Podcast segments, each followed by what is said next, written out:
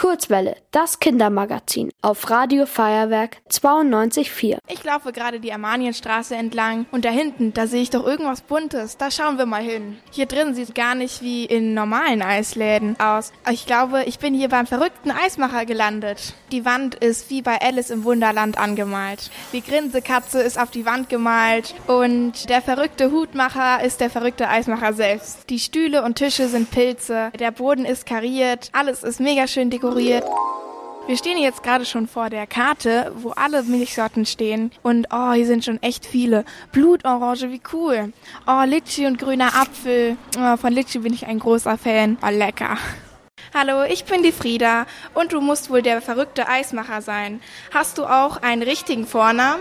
Also mein Vorname ist Matthias. So heißt du also. Deinen verrückten Namen finde ich sogar noch besser. Wie bist du denn darauf gekommen, dich und deinen Laden so zu nennen? Also ich habe unglaublich gerne schon Zylinderhut getragen, als ich ein Jahr von der Schule rausgekommen bin. Seitdem ich 19 bin, trage ich gerne Hut und dann ist der Zylinderhut eben mein Lieblingshut. Und dann habe ich mein Konzept gesucht, wo ich jeden Tag meinen Hut aufsetzen darf. Und das passt ja besser als Alice im Wunderland, weil da gibt es ja den verrückten Hutmacher. Und analog dazu habe ich mir den verrückten Eismacher als Thema ausgesucht. Beim verrückten Eismacher denke ich automatisch an besondere Eissorten. Und das stimmt ja auch. Ich habe gerade sogar Biereis entdeckt. Sowas gibt's ja echt nicht überall. Was bietest du denn noch alles Tolles an? Also ich glaube, dass ich dir Biereis noch gar nicht geben darf zum Probieren, denn das gibt's erst ab 16.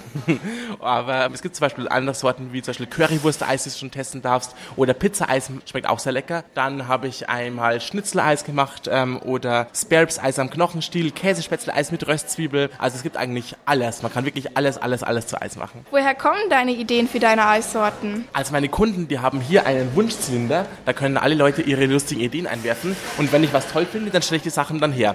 Und unter meinem Hut ist manchmal auch ganz schön warm und da fallen mir natürlich auch ganz verrückte Sachen ein. Jetzt haben wir so viel über Eis gesprochen und ich war auch echt geduldig. Darf ich als Belohnung vielleicht mal eine deiner Kreationen probieren? Ja, ich bitte darum. Ich freue mich, wenn ich was geben darf. Dann komm mit. Jetzt darf ich einmal hinter die Theke gehen und hier sieht schon echt besonders aus. Dann such dir mal was Feines aus. Auf was hast du Lust? Äh, überrasch mich. Ich bin schon echt sehr gespannt. Dann habe ich hier einmal einen tollen Becher für dich vorbereitet. Gerne. Soll ich sagen, was ist oder willst du es selbst auswählen? Äh, ich probiere jetzt erstmal das hier. Mm. Ich glaube, das ist so Karamell. Genau, das ist Creme-Karamell-Eis, richtig gerade. Ah, Milchschnitte. Genau, ja. Ah.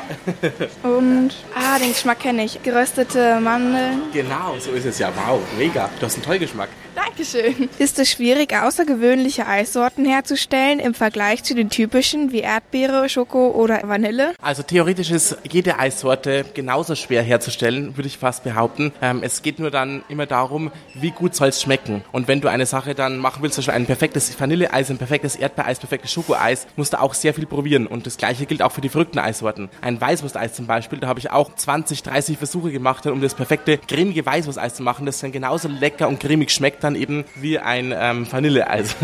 Aber am Anfang war es so geschmeckt, mein weißes Eis, als würde ich dir fünf Würste in den Mund pressen. Also es war jetzt eine Herausforderung.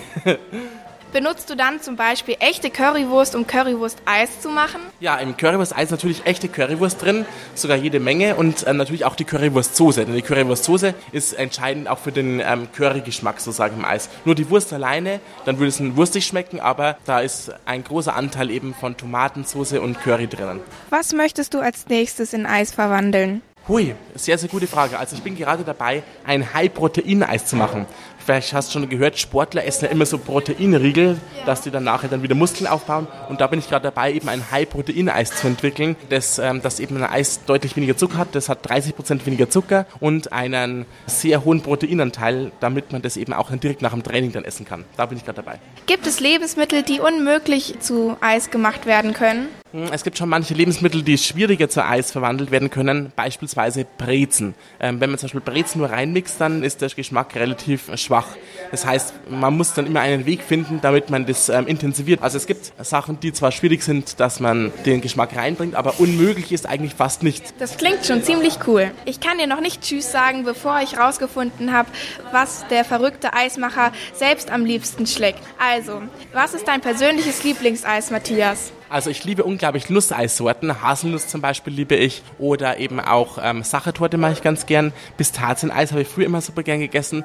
Und von den Fruchteissorten liebe ich Mandarineneis. Und von den verrückten Eissorten liebe ich Pizza Margarita Eis. Danke, dass ich hier sein durfte. Es sieht wirklich echt schön zauberhaft hier aus. Und ich freue mich richtig, dass ich dich und deinen Eisladen viel besser kennenlernen konnte. Und ich werde auf jeden Fall jetzt öfter hierher kommen. Danke dir tausendfach für deinen Besuch. Es war mir eine große Freude und ich hoffe, dein Eis schmeckt. Ja, auf jeden Fall. Ihr wollt auch ins Radio?